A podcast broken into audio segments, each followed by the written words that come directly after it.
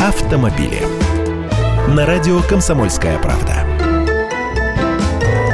Здравствуйте! В России стали еще чаще покупать машины в кредит. За первые три месяца этого года больше 126 тысяч новых автомобилей куплено на заемные деньги. Это примерно 45% всех проданных машин. Всего два года назад эта доля была вдвое ниже. Тогда лишь 22% машин купили в кредит.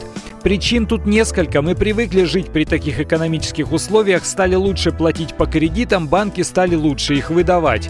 Ну и программа льготного автокредитования продолжает действовать. Купить машину со ставкой ниже 10% годовых – это не такая уж пугающая идея.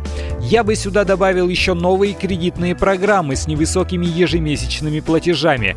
Прямо в пределах 10 тысяч рублей. Но какая там уловка? Вот предлагают они кредит. Небольшой первоначальный взнос, платеж примерно по 10 тысяч в месяц, а срок всего 3 года. Как так получается? А так, что по истечении этого срока полную стоимость машины покупатель все равно не выплачивает.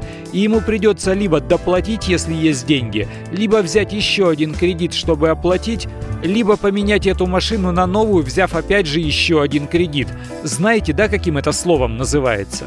Но некоторые продавцы пошли еще дальше.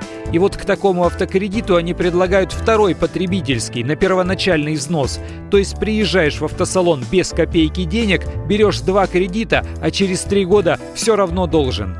Я Андрей Гречаников, ты эксперт «Комсомольской правды». С удовольствием общаюсь с вами в программе «Дави на газ» в 8 утра по московскому времени.